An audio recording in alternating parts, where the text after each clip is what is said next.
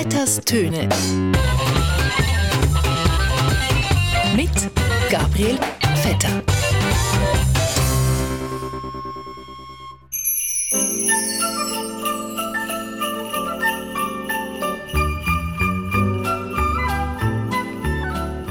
Überall hat es Lichtli,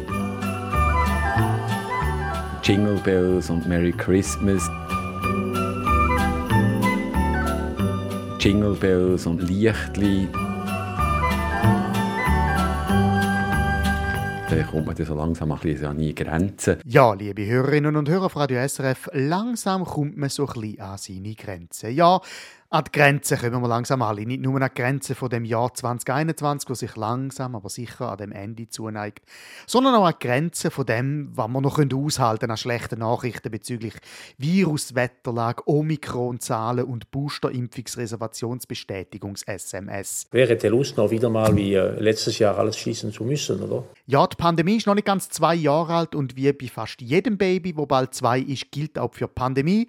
Ja, irgendwie haben wir uns schon langsam ein bisschen daran gewöhnt, dass es da ist, aber manchmal nervt es einfach trotzdem immer noch unglaublich fest. Wie wenn es äh, eine heiße Kartoffel wäre. Sag mal, geht's noch? Was läuft mit dir? Nimm die Züge und Gang. Äh, Freunde, also das muss jetzt wirklich nicht sein. Ja, aber es ist doch wahr, es nervt schon ein bisschen langsam. Der ganze Viruskabis ist mittlerweile so präsent und allgegenwärtig zum zweiten Mal hintereinander in der Weihnachtszeit, dass man fast muss sagen, es sind nicht Weihnachten, sondern Covid-Nachten. Und man wünscht sich nicht mehr frohe Festtage, sondern frohe Testtage. Aber äh, egal. Wir bedauern, dass der Anlass zum zweiten Mal in Folge abgesagt äh, werden äh, musste.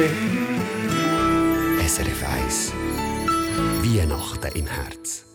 Ja, Weihnachten im Herzen, das mag sein, liebes Radio Bero Münster. Aber das Jahr haben wir eben nicht nur Weihnachten im Herzen, wir haben auch eine Laus auf der Leber, ein Plastikstäbli in der Nase, eine Maske auf dem Maul und Omikron auf der Lunge. Das ist der tiefste Punkt. Wir sind jetzt da wirklich entlang vom Eis runter, durchgekrochen, bis ein kleines Loch durch und dann bis an der Basis. Und klar, natürlich, uns in der Schweiz geht es wie immer eigentlich verhältnismäßig gut im Vergleich mit anderen. Wir haben genug Impfstoff, theoretisch, eine gute medizinische Versorgung und Weihnachtsschöckel im Grossverteiler sind auch Aktion.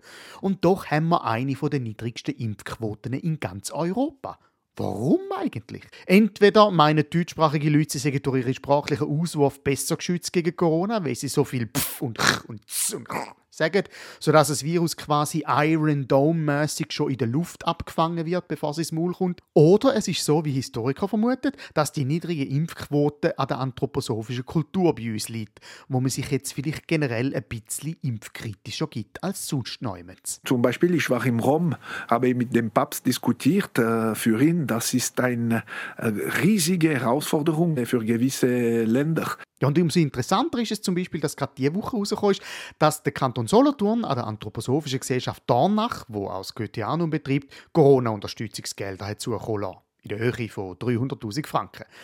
Da könnte man jetzt theoretisch ein bisschen skeptisch werden und sagen, ja, Moment mal, also an den Anthroposophen Geld geben als Wiedergutmachung für die Corona-Krise, das ist ein bisschen wie wenn man, würde, weiss auch nicht, am Automobilclub von der Schweiz würde Geld geben als Wiedergutmachung für den Stau auf der Autobahn, wo sie immer reinstehen müssen. Nein, es ist natürlich richtig, dass auch die Anthroposophen eine Finanzspritze bekommen, auch wenn sie ja sonst nicht so Freunde sind von ähm, Spritzen. Aber ich finde, also ganz im Ernst, gerade 300'000 Franken hätten es jetzt vielleicht auch nicht müssen sein ich glaube, für danach hätte es auch eine homöopathische Dosis von 3 Franken tun.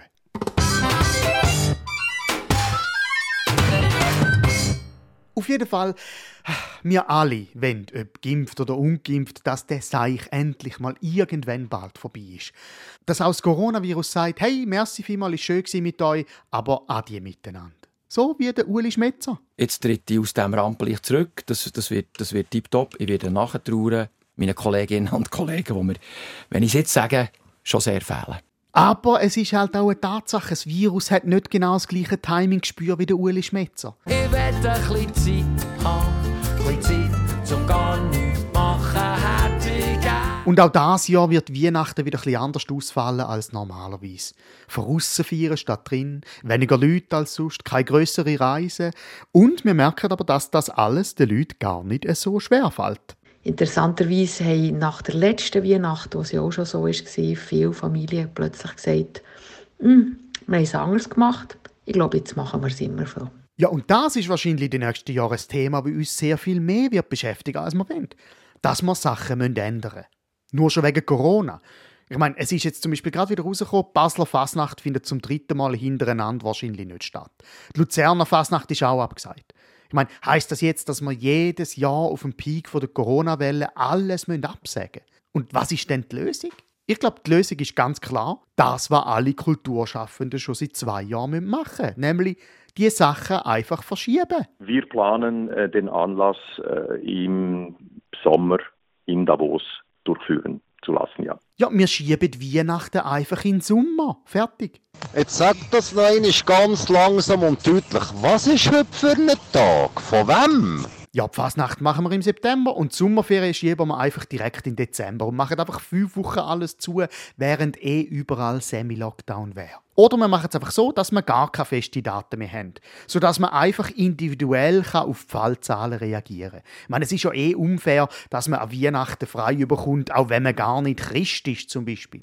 Darum jeder kommt in Zukunft einfach eine Art Viertagsgutschein über. Nein, das ist doch eine gute Lösung. Weiß auch nicht, sieben, acht, neun, zehn Tage, wo er oder sie über das Jahr verteilt selbstbestimmt kann einziehen kann. Dann macht der eine die Weihnachten im August, die andere feiert Hanukkah im März, eine macht Fasnacht im Juli und Ostern leitet man mit Halloween zusammen, dann spart man sich gerade nur Verkleidung. Ein genaues Datum zu nennen wäre absurd, aber es muss schon so sein, dass wir alles dafür tun, dass wir vor Weihnachten fertig sind. Genau, dass man nämlich dann, wenn die Fallzahlen wieder aufgehen, alle Festivitäten Aktivitäten schon hinter uns haben und ein bisschen in Winterschlaf können. In dem Sinn, ein guten Miteinander, eine schöne Walpurgisnacht, frohe Ostern oder was auch immer Sie feiern.